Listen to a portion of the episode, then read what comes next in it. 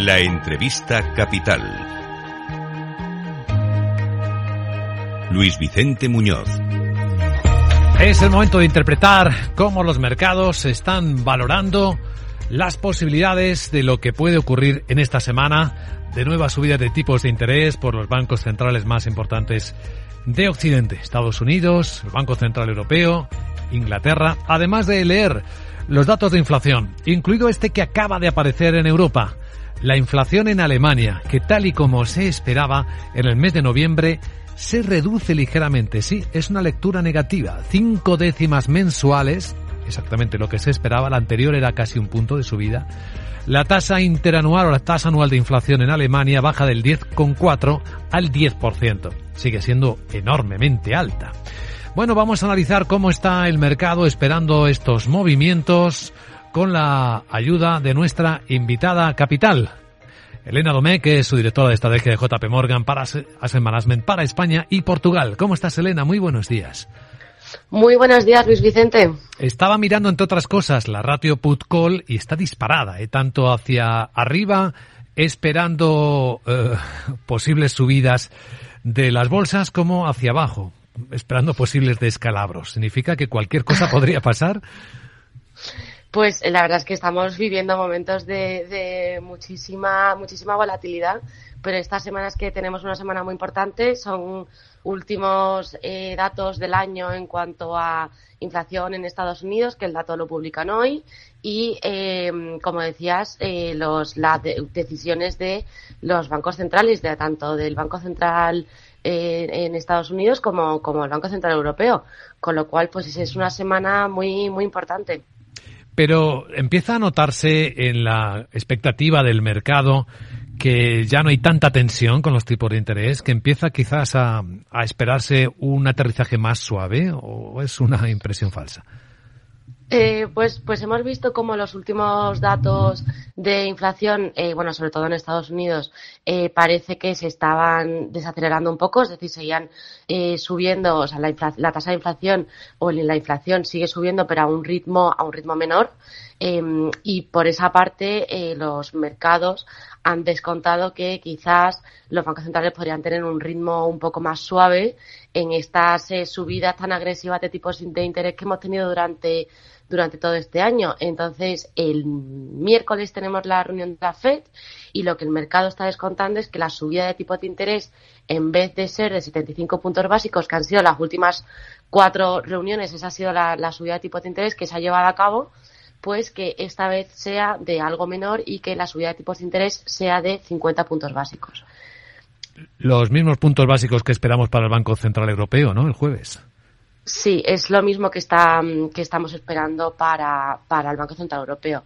Yo creo que aquí quizás lo más importante es, eh, o lo que estamos viendo más de cerca y queremos monitorizar es hasta dónde van a poder llegar los bancos centrales en este proceso de subidas y eh, durante, mm, durante cuánto tiempo con una inflación que parece ser, que veremos hoy el dato de que va a ser muy importante en Estados Unidos, que parece que está eh, que está aflojando, pues a día de hoy parece poco probable que los bancos centrales endurezcan mucho más, mucho más el tono y eh, lo que sí que hemos visto o lo que creemos es que la gran parte del movimiento por parte de los bancos centrales ya ha sido durante este año. Hemos tenido políticas monetarias muy restrictivas y ha sido una subida de tipos de interés de manera muy agresiva y lo que pensamos que la peor o, o la mayor parte ya ha pasado y lo que quedaría sería algo algo menor. Em, esta es la última la última reunión de los bancos centrales eh, de, este año y por parte de la Fed eh, sí que y tanto de, la Fed del Banco Central Europeo de los dos el año que viene seguirán subiendo las seguirán subiendo los tipos de interés pero eh, esperemos que si la inflación sigue comportándose pues sea capaz de que estas subidas de tipos de interés no sean no sean tan agresivas y quizás sean algo, menores. Sí, desde luego parece romperse el consenso y esta explicación cuadra perfectamente con lo que estamos leyendo de nuestros colegas del Wall Street Journal esta mañana. Cito literalmente el diario americano, dice que están comenzando a surgir grietas entre los funcionarios de la Fed sobre cuán obstinada se ha vuelto la inflación. Algunos esperan que se enfríe constantemente el próximo año y quieran dejar de subir los tipos de interés pronto, mientras que a algunos otros todavía les preocupa que no disminuya la inflación lo suficiente. ¿Cierto? Sí, eh, la verdad que estamos viendo efectivamente mucha eh, divergencia en, en, esto y es que la realidad es que eh, la inflación es algo que es muy es complicado eh, estimar. Eh, llevamos muchísimos, muchísimos años en unos entornos de inflación muy baja. Eh, y la inflación, pues tenemos en cuenta muchísimos componentes que al final es muy difícil estimar. Por nuestra parte sí que pensamos que, eh, bueno, todavía es un poco pronto para, hemos visto, es verdad, que, la inflación empieza a relajarse, pero hemos visto pocos datos, o sea, todavía eh, sería un poco pronto eh, eh, que, eh, decir que la, la, inflación ya ha cambiado la tendencia y, nosotros lo que pensamos es que necesitamos ver que esta tendencia continúa. Nuestra opinión es que eh, durante el año que viene la inflación se va, se va a ir relajando, pero va a ser una rela relajación que va a ser gradual. Eh, son muchos, como te comentaba, muchos componentes y poco a poco tenemos que ir viendo cómo cada uno de ellos eh, se va, se va moderando. El, el, el, uno de los componentes de la inflación que tiene un impacto eh, muy, muy rápido con esta subida de tipos de interés es el mercado inmobiliario. Y este claramente es el primero que va a ir bueno, y que ya hemos visto algunas señales de que se ha ido relajando. Pero como te comentaba, mm, todavía es muy pronto para decir que esto va a ser una tendencia que va a continuar y nosotros lo que necesitamos ver es que esta tendencia realmente se materialice y eh, siga adelante para poder, eh, bueno, pues, pues, pues, pues, pues ver que claramente la, la inflación se está, se está desacelerando y está llegándonos ritmo, a unos niveles que serían más cómodos para los bancos centrales. Bueno, y si traducimos, Elena, este escenario posible del que estamos hablando a estrategia de inversión, ¿cuál es la visión del equipo de JP Morgan Asset Management? Nosotros seguimos teniendo una visión eh, cauta en, eh, en carteras. Eh, eh, seguimos estando rela relativamente eh, infraponderados en renta variable frente a renta fija. Renta fija ya hemos hablado alguna vez eh, que están habiendo muchísimas muchísimas oportunidades. Eh, es verdad que no todo está no todo está solucionado y todavía continuaremos viendo algo de volatilidad volatilidad en los en los, en los mercados eh, y por eso pues preferimos tener una visión algo, algo cauta a la espera de ver cómo se van desenvolviendo todos los acontecimientos.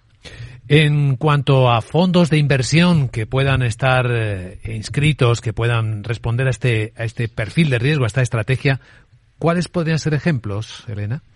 Pues eh, uno de ellos te, diría dos, eh, tanto por la renta fija, que como hemos visto hemos tenido caídas muy grandes durante, durante todo este año y por fin la renta fija pues vuelve a ser, eh, con estas caídas tan grandes, un activo eh, más a tener, eh, que, que ha sido durante muy poco tiempo capaz de dar tanto diversificación como cupón, que es lo que queremos eh, que, que, haga la renta fija en una cartera, en una cartera mixta.